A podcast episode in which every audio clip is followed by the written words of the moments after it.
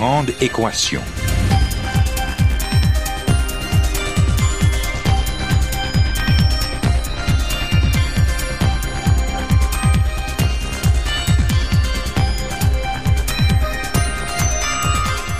Ici Normand Mousseau, bienvenue à La Grande Équation, votre rendez-vous hebdomadaire avec la science. Cette semaine, doit-on craindre la contamination de l'environnement par les métaux lourds?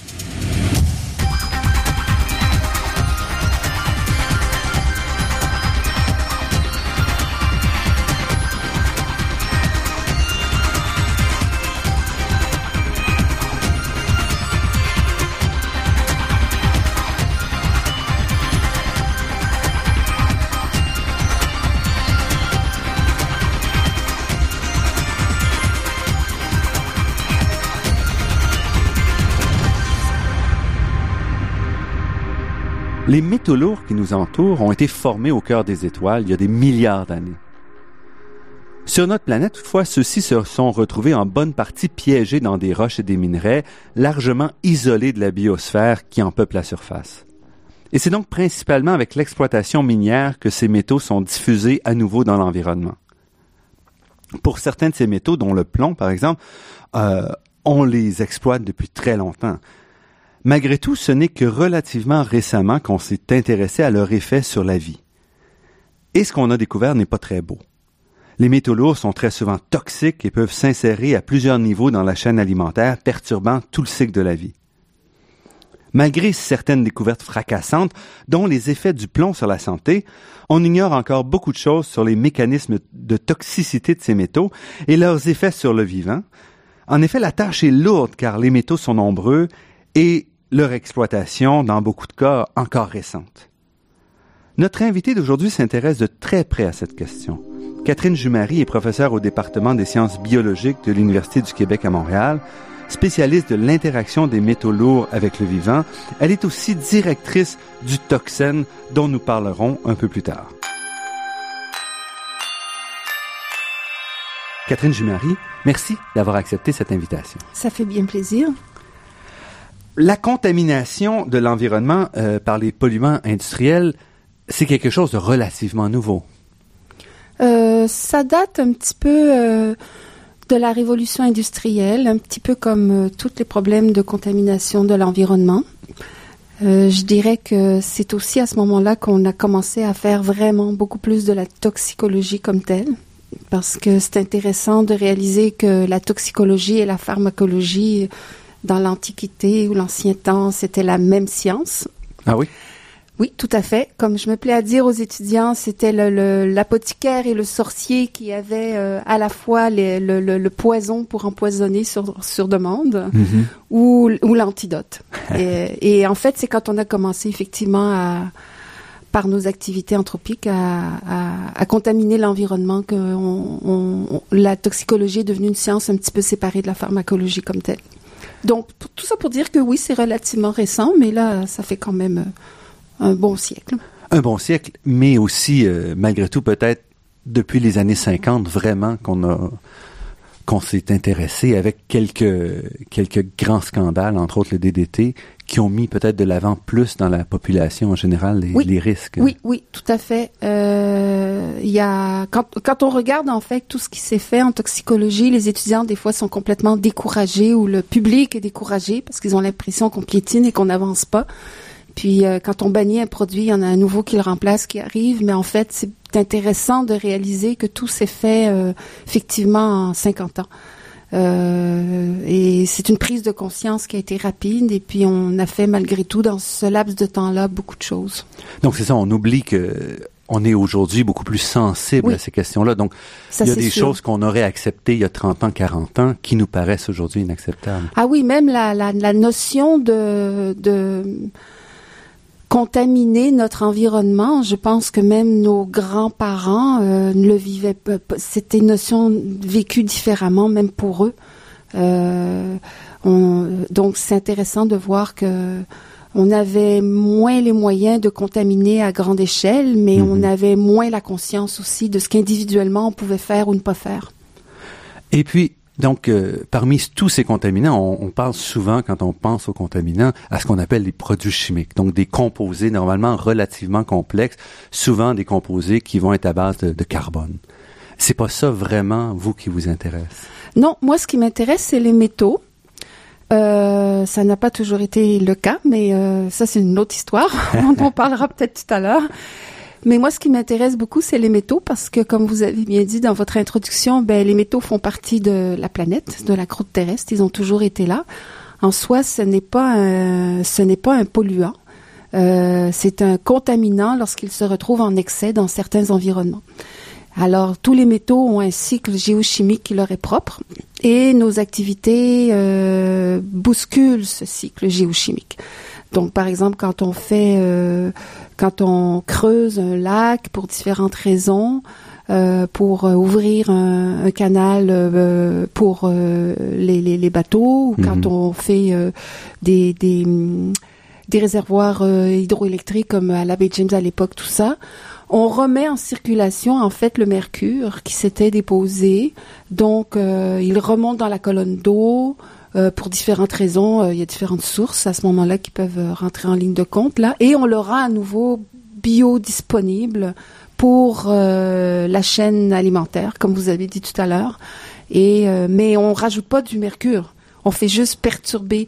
Euh, par contre, des fois, oui, nos activités industrielles émettent des métaux dans l'environnement, mais ces métaux-là existaient. Il hein. faut savoir que, contrairement, moi, je trouve ça fascinant, c'est contrairement aux, à des substances purement synthétiques, comme les pesticides organochlorés, euh, les BPC, euh, euh, les retardateurs de flammes, et ainsi de suite, dont on entend parler beaucoup. Euh, on ne crée pas des métaux. Hein, on, on, va les chercher, Mhm. on ce sont les des utilise. éléments. Donc. Oui, ce sont des éléments. Euh, ils ont toujours été là, ils seront toujours là. Mhm. Euh, on- il n'y en aura pas plus. On fait juste changer leur cycle géochimique, on les déplace. Euh, juste ça, c'est suffisant pour perturber un petit peu, justement, avoir des effets. Puis, ce que j'aime bien aussi, je ne sais pas si on aura l'occasion d'en parler, mais c'est qu'ils il, il changent de forme chimique. Ça, c'est ce qu'on appelle la spéciation. Mhm. Et ça, ça a une influence considérable sur leur euh, biodisponibilité, leur effet toxique, comment les organismes vivants vont, vont, vont gérer ces métaux-là. Donc, c'est pas simplement une question de dire quelle est quelle quantité de certains éléments sont dans la nature, mais sous quelle forme. Exactement. ils Exactement. existent. Et d'ailleurs, euh, moi, je trouve que c'est l'aspect un petit peu euh, excitant dans notre travail comme chercheur lorsqu'on travaille avec euh, les métaux, mais c'est aussi ce qui complique les normes. Euh, Les normes d'exposition au mercure inorganique ne sont pas les mêmes que le méthylmercure. Là, on se rend compte que c'est la même chose pour le cadmium. Est-ce que le cadmium sous telle forme est biodisponible ou pas, et ainsi de suite. Et évidemment, donc, ça veut dire qu'on doit quasiment considérer chacune de ces formes-là comme un contaminant différent. Tout à fait, tout à fait. Et ce qui complique la chose, c'est que euh, selon l'environnement dans lequel se trouve un métal, Mhm. Ces formes-là et leur proportion relative va changer d'un environnement à l'autre. Alors, on peut pas dire que j'ai caractérisé la spéciation puis ça bouge pas. Puis là, je fais affaire à telle, telle, telle espèce chimique de métal. Mhm. Non, si l'environnement change un tout petit peu, le pH, la présence d'autres matières organiques, ou ainsi de suite, oups, tout est à recommencer.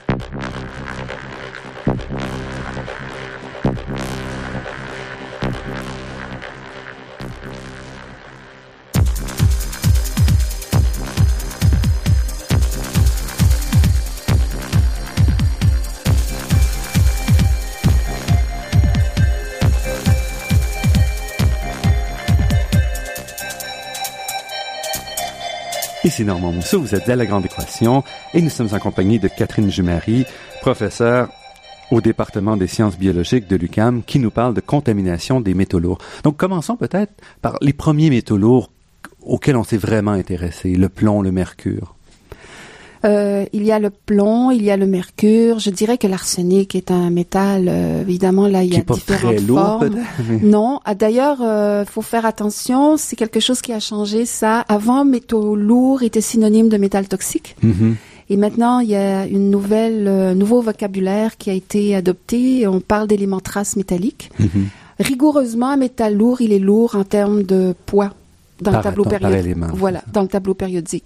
Mais ça ne doit plus être employé comme synonyme de métal toxique. Alors, Mhm. vous avez des métaux euh, toxiques qui ne sont pas lourds Mhm. en termes de densité de masse atomique et vous avez euh, des métaux lourds qui sont aussi Mhm. toxiques.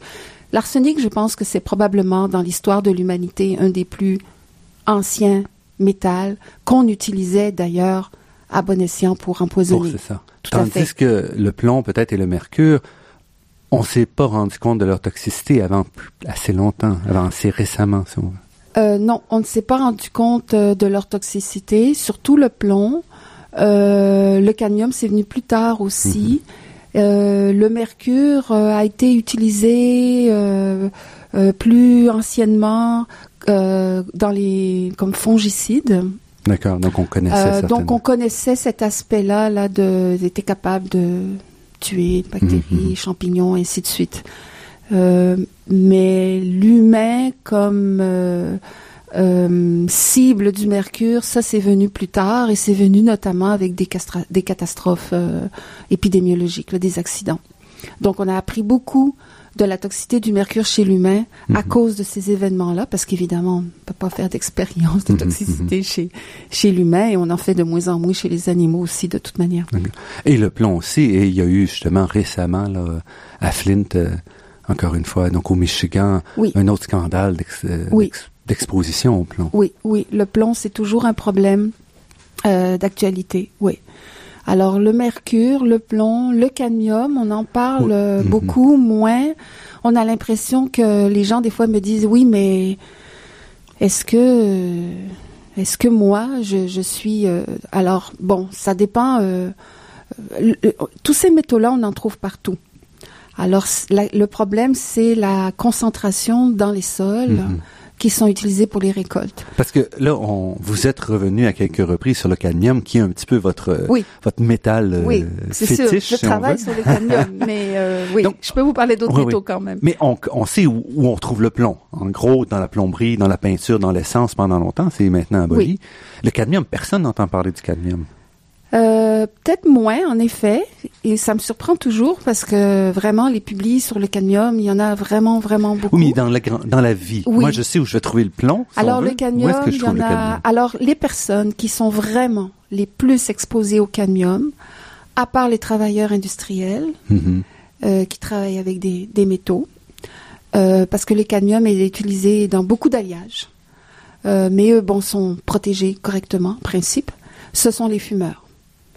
Alors, les fumeurs ont des teneurs en cadmium. euh, Donc, il y a du cadmium qui est, qui capté par le tabac? Oui, le- il y a du cadmium dans le tabac. C'est une plante qui euh, concentre le cadmium. Alors, ça dépend évidemment du sol sur lequel le plant de tabac est, est- est- croît. Mhm. Euh, je ne pense pas, c'est une question que je me suis toujours posée personnellement, je ne, sois- je ne pense pas que ce soit lors du procédé que Donc, là, y c'est un ajout de ça. cadmium, même s'il est euh, volontaire. Mhm.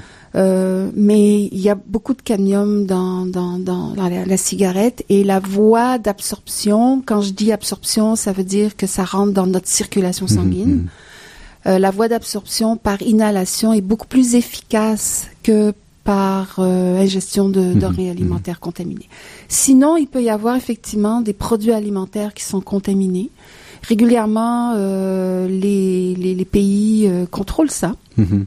Euh, je sais qu'à un moment donné, Santé Canada, Environnement Canada était un petit peu inquiet par rapport à, à la contamination du blé dur canadien par le cadmium. Donc, encore une fois, une contamination naturelle, d'une certaine façon. Oui, qui vient des sols, mais ces sols-là, est-ce qu'on peut bien contrôler les teneurs en métaux? Mhm. Euh, est-ce qu'ils dépassent des niveaux en métaux qui Mhm. sont supposés être normaux? Mhm. Euh, oui. Mais est-ce que donc c'est vraiment la chaîne alimentaire qui amène le cadmium ou il y a des, des utilisations industrielles qui font qu'on est en contact au quotidien avec euh, ces, Ben, ça va ce être, ça va être, euh, ah mon Dieu, du cadmium, vous en avez partout, vous en avez, euh, vous en avez dans votre cellulaire, vous en avez dans votre ordinateur, vous en avez à la télé, vous en avez, donc euh, il y en a partout, il y en a tout Oui, mais dans- sous ces formes-là, il est Oui. quand même pas, je dirais, il, est pas libre. Pour nous, Il- ça va, il n'y a pas de problème. Alors, Mhm. euh, dans les, mais c'est pour ça que je dis c'est les travailleurs industriels Mhm, qui mhm. vont recycler. Alors, les, les, les gens qui recyclent, évidemment, les, quand on envoie nos, nos, nos, nos, nos produits euh, informatiques euh, dans certains pays du tiers monde, euh, en, enfin ou en développement, c'est, une expression qu'on n'utilise plus maintenant, mais qui pour moi n'est pas nécessairement péjorative là, mais euh, comme par exemple, euh, on sait qu'il y a beaucoup de recyclage qui se fait en Inde, mais Mhm. que c'est vraiment à main nue et euh, on casse tout ça et on essaye de récupérer. Alors, ces travailleurs-là sont terriblement exposés à tous les métaux qu'on retrouve dans, dans l'électronique. Sinon, pour vous et moi, il n'y a pas vraiment de souci par rapport au cadmium, Mhm. dans la mesure où euh, ben, je suis contente de savoir que les carottes que je mange n'en contiennent pas trop. euh, la Donc, il y a un suivi mange- quand même qui est fait au niveau des, des organismes de, de contrôle alimentaire, par exemple. Euh, oui, jusqu'à quel point exactement, ça je serais pas en mesure de vous dire, mais euh, en principe, euh, oui. C'est-à-dire qu'à un moment donné, quand ça dépasse vraiment des niveaux très très élevés, le cadmium, le mercure, le plomb, comme d'autres métaux et quelques autres substances, le cadmium fait partie euh, des premiers 10 substances qui sont sur les listes prioritaires, euh, toujours ciblées là par euh, Environnement Santé Canada. D'accord. Donc, même si finalement, c'est pas un, métal qui a attiré l'attention du grand public, c'est un métal vraiment qui est extrêmement, extrêmement étudié et extrêmement suivi, Oui. au niveau, euh, au niveau des grands organismes. Oui, oui. Par exemple, euh, il y a encore des problèmes en Chine, euh, il y a des problèmes dans certaines régions de l'Italie. J'ai été à un congrès euh, cet été qui était très intéressant parce que j'avais l'impression que finalement on n'avait peut-être pas tant de problèmes que ça au niveau Mhm. du cadmium, mais j'ai réalisé que non. Il y a des régions sur la planète où il y a énormément de cultures et où on ne contrôle pas bien les Mhm, niveaux de mhm. cadmium dans les sols et les cultures sont, oui et ça pose un problème pour euh, le pays euh, parce que c'est à une assez grande échelle, je crois.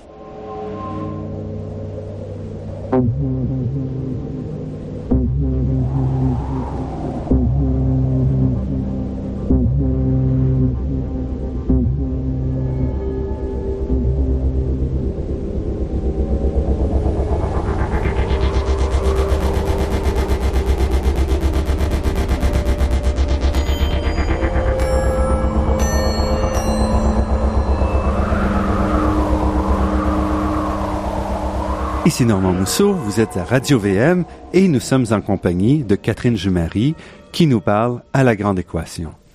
Catherine Jumary, qu'est-ce qui, quel est le rôle du cadmium? Pourquoi est-ce qu'on doit s'en préoccuper? Parce que vous dites, il est avec nous d'une certaine façon depuis longtemps, dans les sols, les récoltes et tout. Quel est l'effet vraiment sur le, le vivant? D'après vos articles, il y en a plusieurs, mais est-ce qu'il y a certains effets qui, qui ressortent ou certaines classes de, de comportements, d'effets qu'on peut voir? Bon, la toxicité la plus connue du cadmium a été euh, bien caractérisée d'ailleurs euh, lors d'un cas d'épidémiologie euh, encore malheureux euh, au Japon dans les années 50-55, qui a donné euh, lieu à la maladie qu'on appelle la maladie Itai Itai, qui en, en, en japonais veut dire euh, ai ai, euh, ouch ouch, donc ça fait Mhm. mal, ça fait mal. Bon, alors euh, c'est un cas de déversement industriel dans de l'eau Mhm. qui ont contaminé, qui a contaminé des, des rizières. On sait que les rizières euh, vraiment euh, baignent dans l'eau et ont besoin et beaucoup d'eau. Et le riz est, est une est une plante qui en plus a la capacité vraiment de concentrer certains métaux du sol. Alors les gens ont mangé ce riz contaminé. On mange beaucoup de riz, n'est-ce pas, au Japon et en Chine. Et euh, en plus, euh, ben, le riz contenait beaucoup de cadmium. Mhm. Alors, euh, les symptômes euh, majeurs, classiques, c'est de la néphrotoxicité, de l'insuffisance rénale. Euh, donc, ça va euh, être toxique pour euh, certaines cellules dans le rein. Euh, donc, euh, par exemple, euh, on va je, je ne sais pas dans quelle mesure j'entre dans les détails, mais pour parler simplement, le plus simplement possible, Mhm. le rein, tout le monde le sait, filtre notre sang. Mhm. Euh, ce faisant, il filtre aussi des petites molécules euh, qu'on voudrait garder et ne pas rejeter dans l'urine. Ce serait du gaspillage, notamment le glucose et des Mhm. petits, des petites protéines, pas des grosses. Alors, on a une capacité de réabsorption À partir du à partir du filtrat, Mhm. euh, avant que ça devienne de l'urine. Mhm. Et ce sont ces cellules-là euh, qui euh, sont particulièrement la cible du cadmium. On filtre, mais on ne réabsorbe pas, donc on perd tout. Et l'unité qui filtre peut éventuellement aussi être atteinte. Il y a aussi des désordres osseux. Donc ça, c'est très typique au niveau du cadmium. Ça fait des os mous, fragilisés, qui c'est un petit peu différent de l'ostéoporose. Mhm. C'est ce qu'on appelle plutôt l'ostéomalacie, ce qui est un peu l'équivalent du rachitisme chez l'enfant, ce que le plomb fait d'ailleurs. Mais là, c'est chez l'adulte. Donc, c'est des os mous qui peuvent évidemment euh, casser, mais qui vont se déformer et ça génère euh, énormément de douleur, d'où le nom de, de la maladie. Ça, ça c'est des choses qu'on sait euh, pour l'avoir observé mhm. malheureusement. Et ces effets-là sont similaires ou sont très différents des autres métaux Est-ce que ah non, chaque métal a sa toxicité. Donc, ils sont pas captés aux mêmes endroits dans le corps humain, puis ils n'ont pas les mêmes effets? Ils ne vont pas au même endroit dans le corps humain, ils ne font pas les mêmes effets, et ça, c'est justement dû à leur capacité de mimer certains ions ou certaines molécules dans l'organisme. Tout à l'heure, on a parlé de forme chimique du mhm, mhm. Alors ça, c'est quelque chose que moi, je trouve très fascinant. Donc, le métal, selon la forme chimique qu'il a, peut forme malheureusement... chimique, qu'est-ce qu'on entend par ça? Alors, euh, par exemple, euh, le, la forme ionique, cationique, si on parle du cadmium, c'est mhm. CD2+. Donc ça, essentiellement, on enlève deux électrons à l'élément neutre et à l'élément métallique zéro, c'est ça. Mhm. Mais c'est là, c'est l'unique forme ionique du mhm, métal. Euh, par contre, il est avide d'électrons. Donc, en présence de chlorure dans de l'eau, il va former un sel, comme du chlorure de cadmium. Déjà là, il se comporte complètement différemment de l'ion CD2+. Mais le cadmium, comme presque tous les métaux, il lui manque des électrons. Alors il aime beaucoup se lier avec des molécules qui, elles, ont des électrons à partager. Donc ça le rend réactif. Voilà. Et il va former comme ça ce qu'on appelle des complexes. Mm-hmm. Alors il peut former des, liaisons comme ça avec des molécules qui, elles, sont organismes, organiques. Mm-hmm. Des petites molécules qu'on va retrouver dans l'alimentation.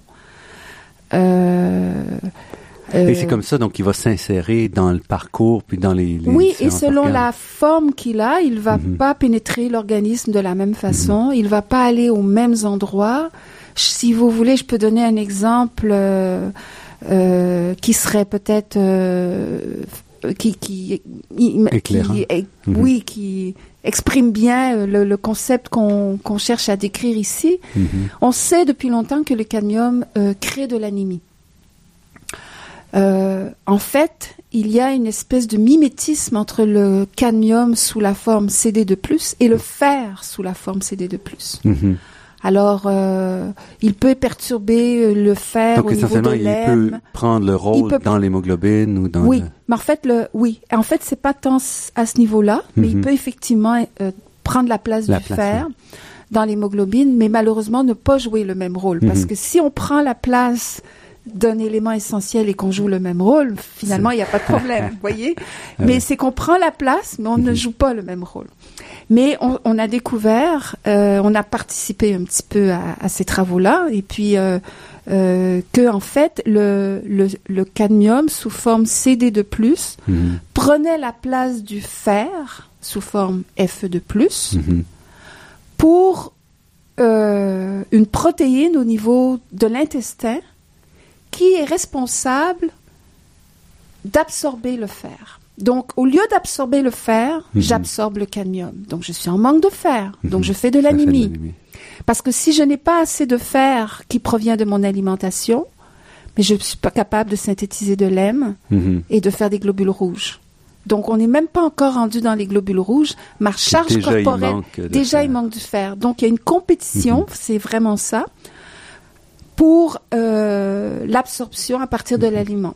Et d'une certaine façon, c'est parce que le vivant n'étant pas très exposé au cadmium de manière historique, on n'a pas développé des mécanismes qui permettent de vraiment différencier entre le fer et le cadmium pour être capable de traiter ces métaux-là. Oui. Alors c'est une bonne question. C'est que justement, au niveau de la structure, de, de la charge, de, de la du diamètre euh, de l'atome et ainsi de mhm. suite, ils ont une certaine similarité et c'est ce qu'on appelle le cadmium peut mimer mhm. le fer sous cet état-là. Hein. Pas le chlorure de cadmium, on comprend mhm. pourquoi maintenant. le, CD, le un sel de cadmium ne peut pas mimer un ion Fe de plus. Donc c'est juste là on voit que c'est la forme chimique qui peut avoir euh, euh, qui peut remplacer simplement.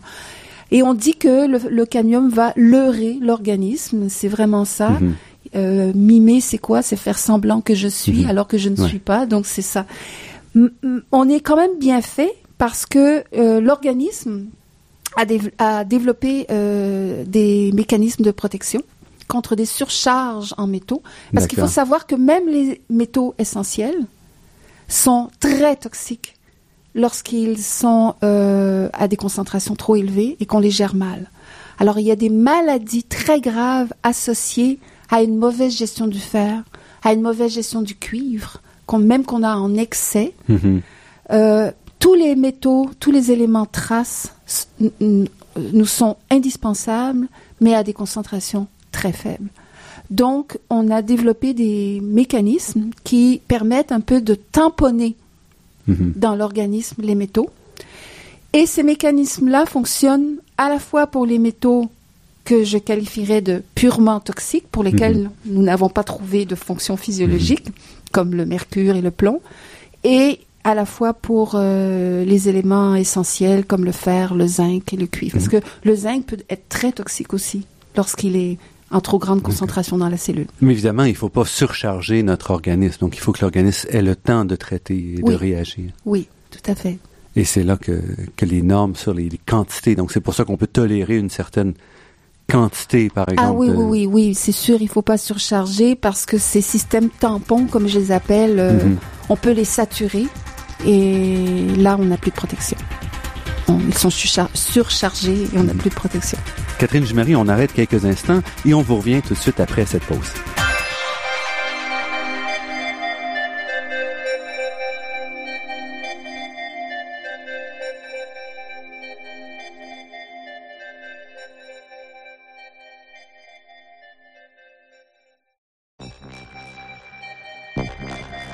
Ici Normand Mousseau, vous êtes à La Grande Équation et nous sommes en compagnie de Catherine Jumery, professeure au département des sciences biologiques de l'UCAM, qui nous parle des métaux lourds et de leurs interactions avec le vivant.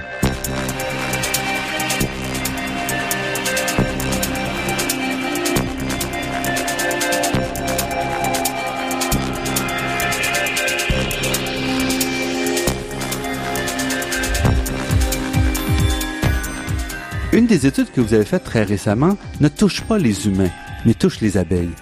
Et ça, c'est assez fascinant parce que, d'une certaine façon, vos travaux remettent peut-être en question les, mécanismes qui sont responsables de, la perte des abeilles qu'on observe depuis quelques années en Amérique du Nord et à travers le monde.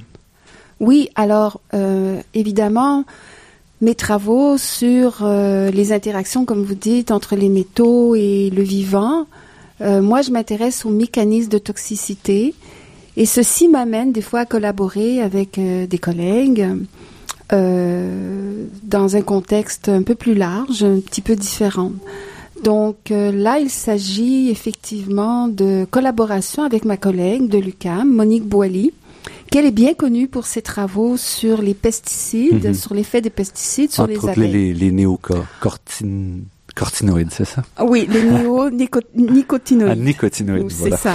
Alors euh, oui, elle est, elle est, elle est, elle est bien connue là pour ces travaux-là aussi. Mhm. Alors, euh, on s'était posé la question aussi. Bon, vous savez, euh, on récupère les bouts d'épuration Mhm. et de plus en plus, on les utilise aussi pour. Enfin, c'est pas récent, mais Mhm. pour l'épandage. Donc, en gros, les, les grandes stations d'épuration dans Oui. les villes laissent filtrent l'eau, euh, l'eau des égouts et ramassent la matière organique euh, Oui. pour en faire euh, donc des bouts qui sont chargés en, en- aussi donc en, en composés organiques qui peuvent servir donc de- d'engrais. Voilà, c'est ça. Donc, il y a, y, a, y a quand même euh, matière, et c'est le cas de le dire, sans faire un jeu de mots, à, Mhm. à récupérer de la bonne matière de ces bouts-là qui sont euh, traités un peu, soit dit en passant. Ils suivent, subissent toutes sortes de, de, de traitements, mais enfin, euh, évidemment, on n'élimine pas les métaux. On, Mhm. comme, on les élimine, on ne- on n'élimine aucun métaux nulle part, de toute manière. Mhm. On fait juste euh, changer de place. Mais on n'élimine pas les métaux des bouts.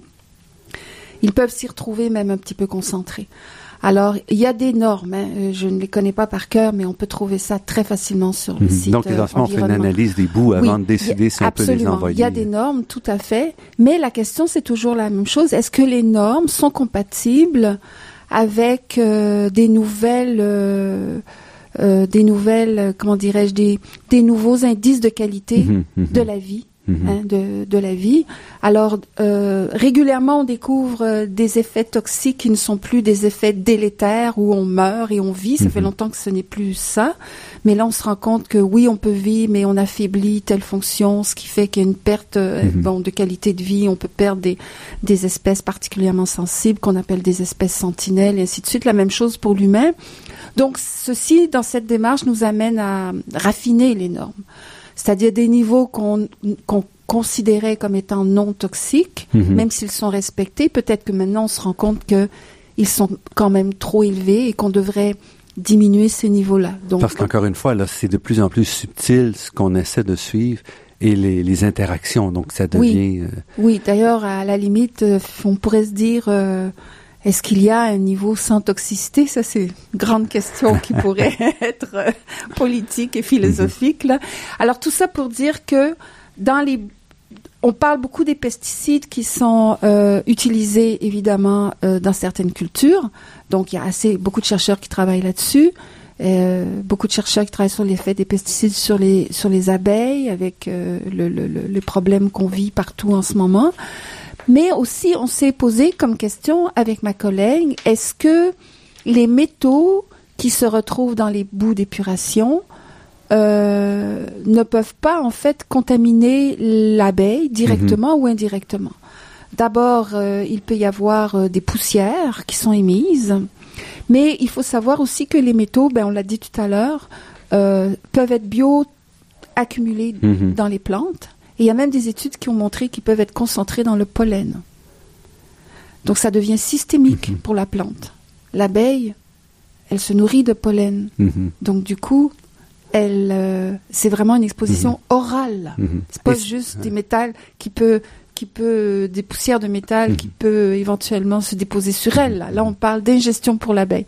Donc, on s'est posé cette question-là et on a fait quelques expériences. Parce qu'en effet, c'est très difficile. On, on observe un problème de mortalité chez les abeilles et ensuite, il faut essayer de regarder toutes sortes de pistes pour essayer de voir laquelle de ces nombreuses pistes-là pourrait être responsable.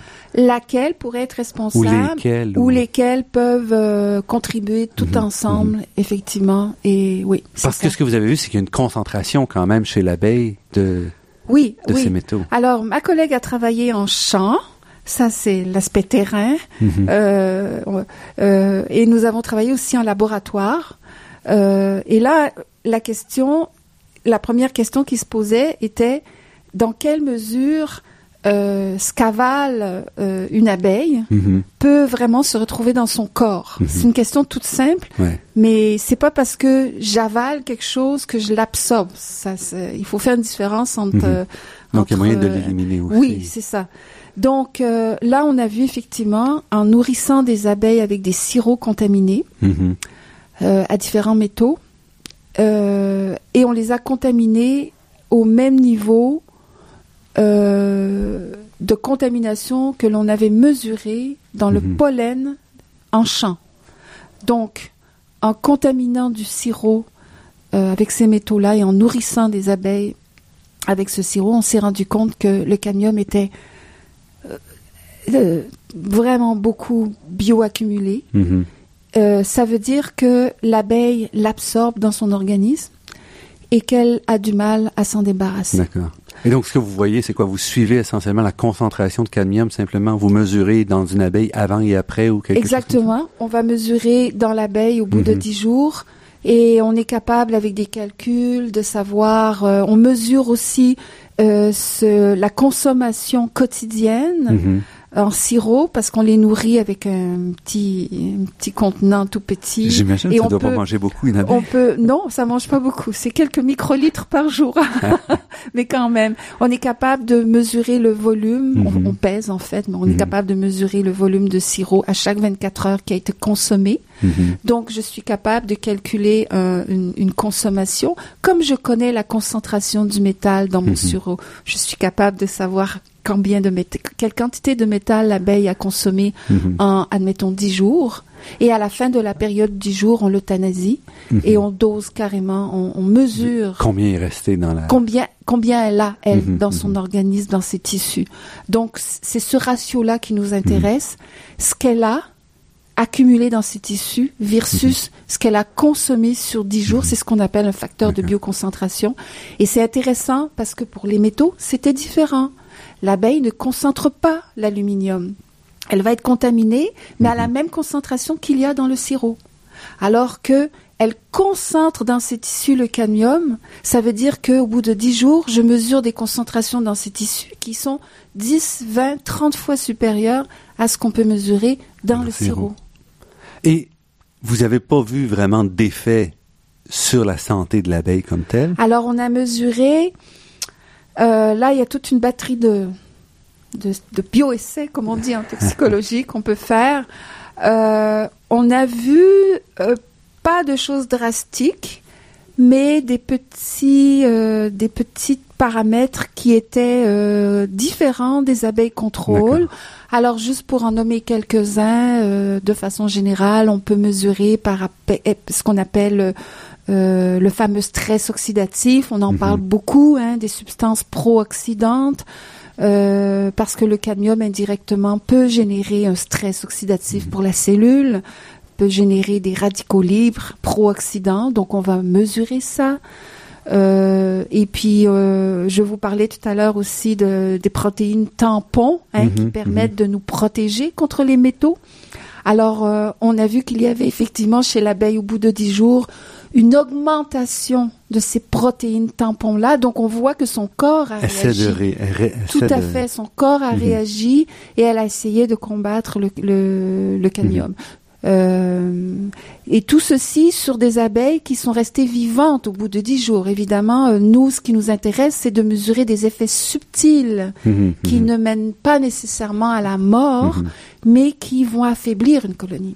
Et ça, ce sont des résultats très récents. Oui, oui, et, et vous avons... poursuivez, vous poursuivez Oui. ces travaux-là? Oui, oui, tout à fait. C'est très, très intéressant. Pour moi, c'est euh, un bain de fraîcheur aussi de pouvoir travailler avec dans d'autres contextes et dans d'autres. euh, Oui, parce que normalement, vous êtes plus... euh, Ah, moi, je Le- travaille avec des petites cellules humaines en culture, dans des pétris. euh, on fait beaucoup de culture cellulaire et on fait souffrir nos petites cellules et on regarde tout ce que ça fait dans une cellule. Donc, euh, c'est c'est vraiment au niveau de la cellule. Mais il faut Mhm. savoir que nos tissus sont composés de cellules organisées. Donc, euh, si une cellule fonctionne pas bien, un organe fonctionne pas bien et je ne suis pas en santé.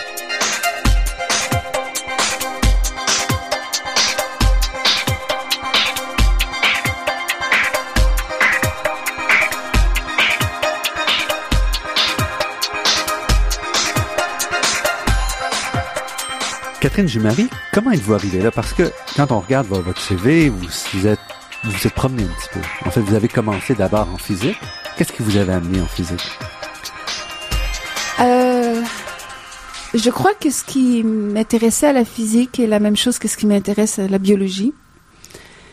Euh, ce sont deux sciences. Euh, ah, je sais pas. euh, on, on parle souvent de sciences fondamentales, Mhm. Mais je crois que c'est vraiment fondamental dans la mesure où, avec la physique et la biologie, on peut comprendre et expliquer presque tout ce qui nous entoure. Mhm. Euh, des fois, on a besoin d'un peu d'outils biochimie, un peu d'outils mathématiques, mais ça, c'est un langage. Mhm. Alors, euh, ça, ça m'intéresse. Et vous, tout de suite, vous vouliez aller en sciences comme ça? Ou ça, ça Alors, tout de apparu suite, ah tard? oui, c'est intéressant que vous, parce que j'ai déjà fait une petite conférence justement pour euh, les plus jeunes et je, je commençais ma, mon- mon- ma conférence comme ça. Je disais, quand j'étais petite, je voulais être fermière. Et en fait, euh, oui, la première chose que j'ai voulu euh, faire, c'est être fermière. Mhm. Mais je crois que c'était pour prendre soin des animaux. D'accord. Là, vous revenez avec ça, avec les abeilles? Là, on revient ça avec les abeilles. euh, oui, toute petite, j'ai été fascinée par le vivant. Mhm. Le comportement animal, mais aussi tout ce qui était vivant. Si je trouvais un oiseau mort, je le ramenais à la maison, je l'ouvrais, je le disséquais.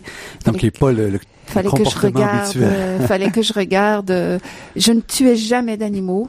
Euh, mais il fallait que je regarde comment comment c'était fait. J'étais fascinée euh, de voir comment un, cœur d'oiseau, un petit oiseau, on entend là un passereau qu'on trouve en ville, comment c'est petit. Euh, et là, je me posais toutes sortes de questions sur le nombre de battements, combien d'années vit un oiseau et toute l'énergie. Et puis la physique est venue un peu plus tard. Euh, et c'est un peu comme si euh, j'étais passée du tout petit au très grand. Euh, là, j'ai pris conscience à un moment donné que j'étais sur une planète, que la planète était dans un système solaire, que le système solaire faisait partie d'une galaxie euh, et que tout ça était géré avec des lois. Mm-hmm. J'ai pas nécessairement voulu aller en astrophysique, euh, mais c'est comme ça que ma conscience à la physique un objet qui tombe, mhm. euh, pourquoi il tombe, la gravité, qu'est-ce que c'est tout ça. Ça m'a beaucoup, beaucoup fasciné. Mhm. Et vous êtes quand même, avec ce bagage-là de physicienne, vous êtes quand même allé vers la biologie en allant, donc vous avez fait un doctorat en physiologie, mais aussi déjà donc en vous intéressant aux aspects toxicaux. Oui, à la fin du baccalauréat, je me posais la question que tous les étudiants se posent en troisième année de physique à l'UDM, et on a plusieurs options laquelle je prends? Il y avait biophysique, état solide, plasma, et ainsi de suite. Et il y avait bon. Alors, euh, je faisais partie du, de, de l'association des étudiants de physique et j'avais pris euh, la responsabilité euh, et c'était un grand plaisir pour moi d'aller voir euh, le directeur de chacun des centres de recherche de spécialisation à l'époque et on avait fait une petite entrevue, on avait vu ça dans le journal étudiant pour démystifier un peu de mhm. et je suis tombée un petit peu en amour avec la biophysique. Euh, et je suis restée et en même temps je trouvais que ça ça ralliait bien euh, justement euh, mes mes deux mhm. mes deux passions. Ouais. Je ne suis pas restée comme telle en biophysique, mais mais c'est c'est pas c'est pas grave. Mais vous avez quand même préservé entre autres votre intérêt pour les métaux qui est quand même peut-être plus une molécule plus simple ou un, élément plus simple que, que ce qu'on trouve du côté de la, biochimie. C'est vrai, c'est vrai. Je n'avais pas vu ça comme ça, mais c'est vrai. Par contre, bon, je n'utilise pas beaucoup d'équations aujourd'hui, euh, mais j'adore la cinétique, donc euh, j'utilise encore des équations. mais euh, oui, j'ai gardé effectivement.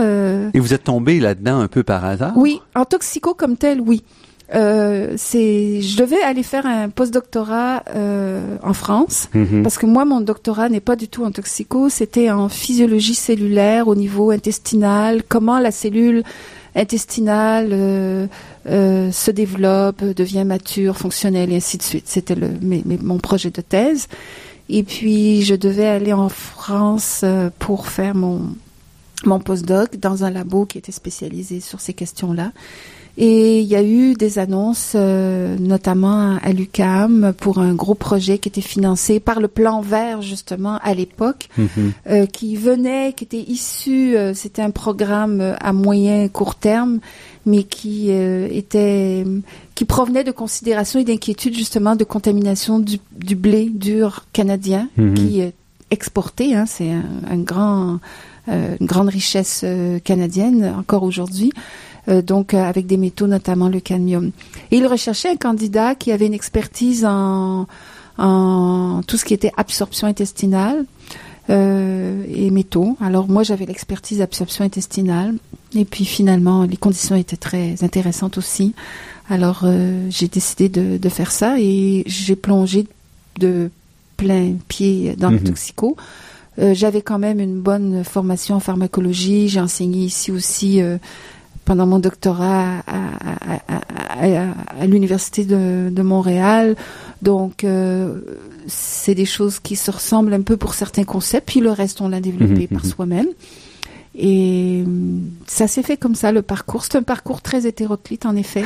Et je dois dire que je n'ai jamais pensé que je serais euh, docteur, que j'aurais un doctorat.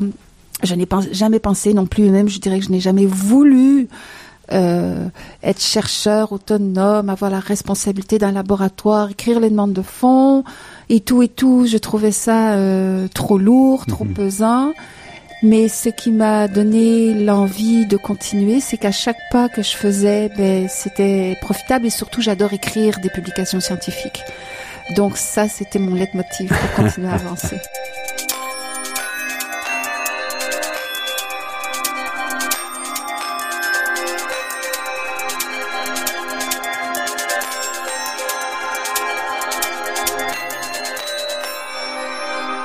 Ici Normand Mousseau, vous êtes à La Grande Équation sur les ondes de Radio VM et nous parlons aujourd'hui de contamination par les métaux lourds avec Catherine Jumary. Catherine Jumary, vous avez aussi été impliquée dans un, comité d'experts qui s'intéressait aux tests sur les pesticides, donc un comité d'experts donc a soutenu ou financé par le Conseil des académies canadiennes où là, on, soulignait quand même la difficulté de mettre en place des tests euh, pour les nouvelles euh, générations de, de questions, peut-être plus que de, de contaminants. Oui, euh, c'est une approche qu'on appelle le Integrated, integrated, integrated testing strategies.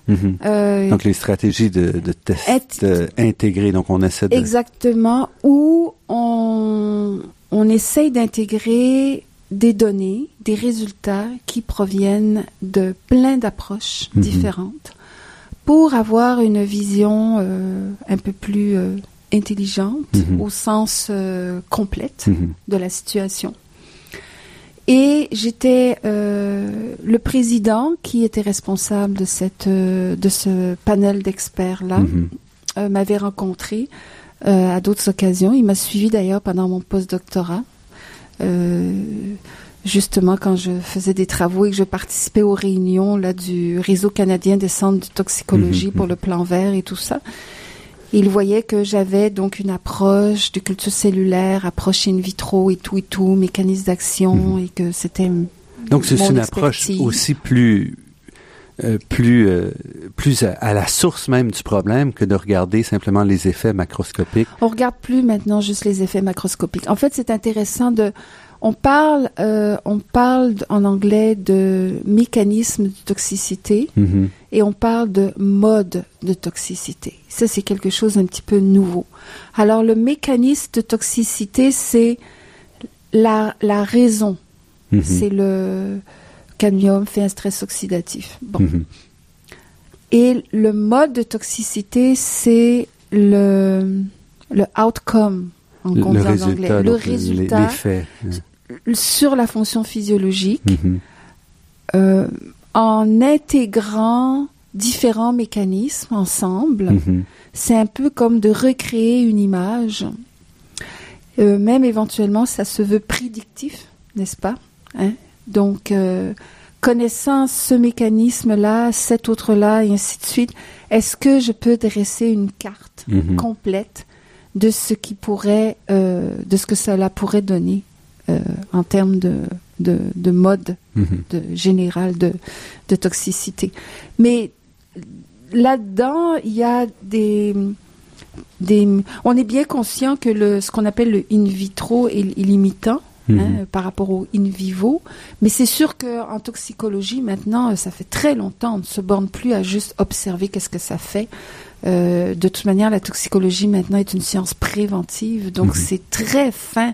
Il y a maintenant les, les, les on utilise les, les, les mêmes choses que les gens qui, étu- qui étudient euh, en sciences biomédicales pour prévenir des maladies, pour Mhm. mieux comprendre comment se développe telle telle maladie. C'est exactement les mêmes outils biochimiques, biomoléculaires. On fait de la transgénèse, on fait. C'est exactement la même chose, sauf que notre notre euh, notre combat n'est pas contre une maladie, mais Mhm. notre combat est un polluant. Ceci dit, et moi, c'est un souhait que je souhaite de plus en plus, c'est de rallier les deux, Mhm. parce que on parle toujours de composantes génétiques héréditaires dans le développement de maladies.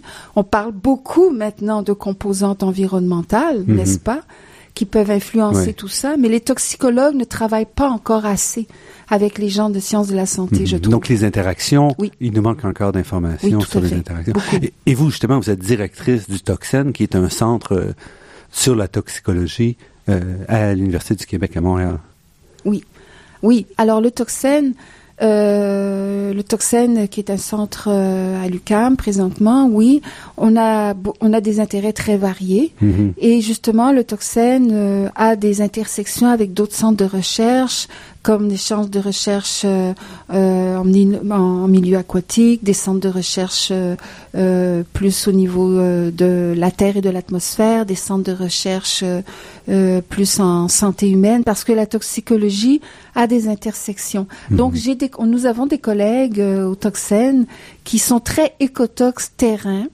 Euh, aquatiques, qui travaillent sur des oiseaux, les retardateurs de flammes. Nous avons des chercheurs comme euh, Monique Boily qui travaillent sur les pesticides et les abeilles.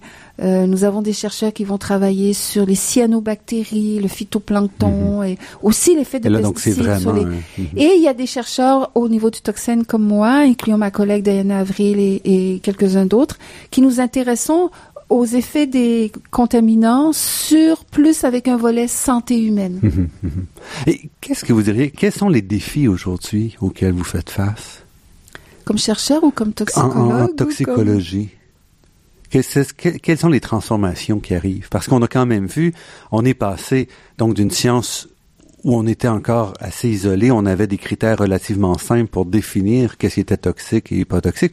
On s'aperçoit que plusieurs, par exemple, les seuils, vous disiez, sont pas suffisants. Il faut tenir compte maintenant des, différentes euh, formes des molécules ou euh, des éléments. Là, vous parliez tout à l'heure des, des défis de faire le lien avec les maladies, avec la génétique. Où est-ce que vous vous en allez? Je crois que le défi euh, va être vraiment d'être capable d'unifier effectivement tout ça. Parce que, et ça, je crois que ça touche tous les chercheurs en général, peut-être pas nécessairement juste la toxico, on est à- rendu à une étape où on peut Mhm. générer énormément de données. Maintenant, il va savoir quoi, qu'est-ce qu'on peut faire, qu'est-ce qu'on doit faire. Mhm. Comment retirer le plus de ces données. connaissances de ces données-là? Oui, et il faut pas oublier que les données, quand on parle de toxicologie, c'est pour poser des actions concrètes Mhm. après au niveau de l'environnement. Donc, euh, il faut aller chercher l'essentiel sans noyer le poisson dans l'eau, Mhm. j'ose euh, faire Parce que vous êtes toujours obligé, à la fin, d'une certaine façon, de faire des recommandations, ce qui vous force, à un moment donné, à, à être noir ou blanc à la toute fin. Oui et non. Pas, pas nous dans les travaux qu'on fait. Ça dépend. Mhm. Euh, ça dépend justement. Euh, on est à toutes les étapes du processus. Alors, il y a des chercheurs qui sont loin, si vous voulez, des recommandations. Mhm. Très recherche fondamentale toxico, on génère des données. Mais on est Mhm. loin des intervenants. On est Mhm. un peu plus loin du public. J'ai d'autres collègues euh, qui vont être plus impliqués. Euh, ils vont être plus sollicités aussi par euh, dans les débats publics et ainsi de suite. Donc là, ils doivent prendre position nécessairement ou faire des recommandations. C'est le rôle du toxicologue aussi. Et je pense qu'effectivement, notre défi, comme vous dites, c'est d'avoir un lien plus direct, plus concret avec les instances euh, en matière de législation. Mhm. Mais on collabore de plus en plus avec les gens du ministère et aussi beaucoup avec le public surtout. Là-dessus, Catherine Jumery, nous allons nous arrêter. Catherine Jumery, vous êtes professeure au département des sciences biologiques de l'Université du Québec à Montréal et directrice également du Toxen, le centre de recherche à l'Université du Québec à Montréal sur, euh, en toxicologie. On voit donc qu'il y a beaucoup de choses qui se passent encore en toxicologie et on va donc suivre vos travaux et ceux de, de tous vos collègues au cours des prochaines années. Merci beaucoup pour cette Merci beaucoup. Merci à vous. Je remercie Daniel Fortin à la technique et pour la création des thèmes musicaux entendus à l'émission, Marc-André Miron, site Internet, et Ginette Beaulieu, productrice déléguée. Je remercie également le Fonds de recherche du Québec, la Fondation familiale Trottier et l'Université de Montréal pour leur contribution à la production de cette émission. Vous pourrez entendre cette émission et toutes les autres euh, sur le site Internet de La Grande Équation. L'émission est également disponible sur la page Université de Montréal de iTunes U. Ici Normand Mousseau. Au nom de toute l'équipe, je vous dis à la semaine prochaine et d'ici là, restez à l'écoute de Radio VM pour découvrir votre monde sous toutes ses facettes.